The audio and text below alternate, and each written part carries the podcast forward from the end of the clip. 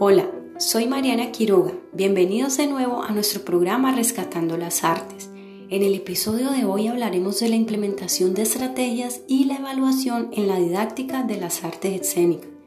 Recordemos que en el episodio anterior hablamos un poco sobre los principios, propuestas y actividades dirigidos a la población de 5 a 7 años.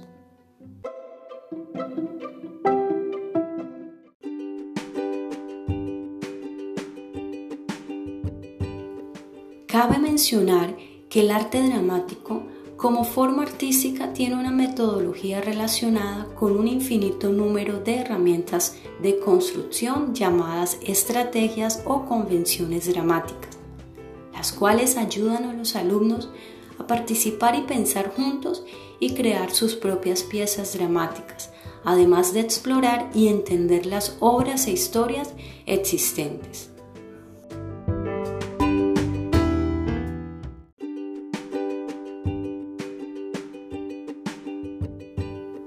En primer lugar, encontramos las estrategias dramáticas como marcos de pensamiento. En este proceso creativo dramático, el profesor juega un papel importante ya que puede animar a sus alumnos a usar, aplicar y desarrollar una gran variedad de habilidades de pensamiento.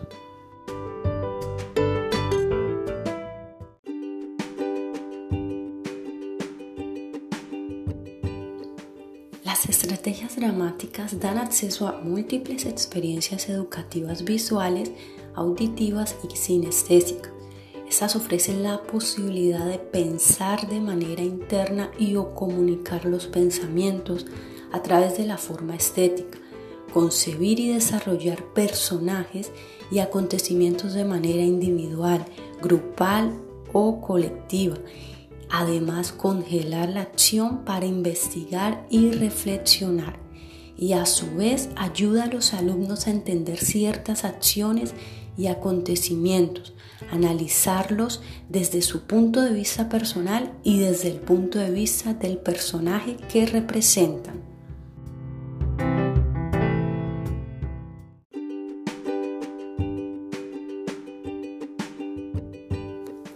También es importante que el profesor considere ciertos aspectos al momento de seleccionar estrategias, como qué personaje, acontecimiento o momento quiere destacar, qué tipo de pensamiento quiere fomentar y desarrollar, si los niños han pasado mucho tiempo quietos o en movimiento.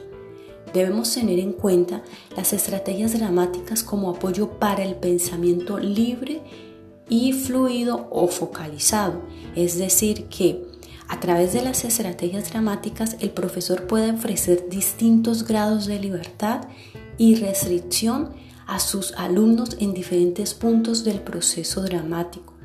Tanto el pensamiento libre como el restringido son esenciales en el proceso creativo.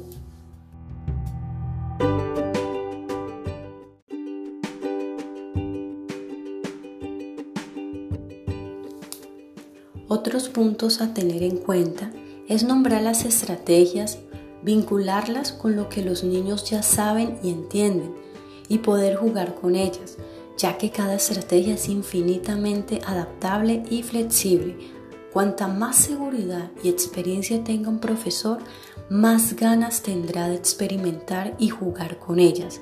Las estrategias son infinitas, entre las cuales podemos nombrar el profesor interpretando un papel, imagen fija e imagen congelada, el manto del experto, silla vacía, mural del personaje, callejón de conciencia, chequeo de pensamientos, entre otras.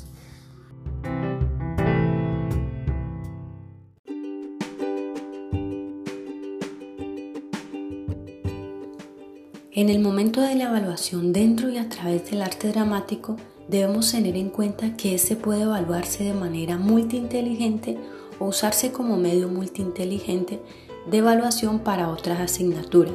Suele utilizarse como método de evaluación del diálogo y escucha, pero en las clases de arte dramático los alumnos revelan mucho más sobre sus conocimientos de las demás asignaturas.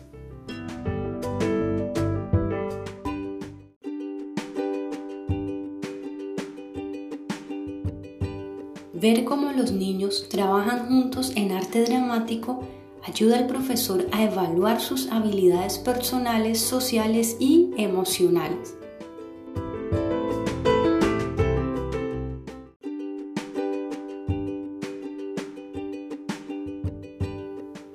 No es muy apropiado evaluar mediante pruebas orales y escritas, ya que es una asignatura esencialmente práctica.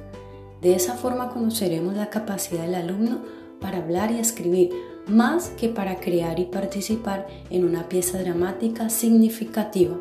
Es importante tener en cuenta para el momento de evaluar aspectos como la inteligencia cultural que integra, la emoción, la comprensión y la acción.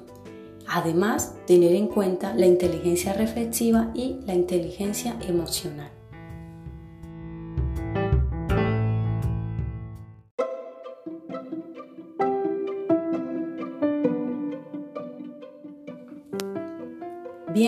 Espero que hayan aprendido en este nuevo episodio de Rescatando las Artes. Muchas gracias, nos vemos en una próxima.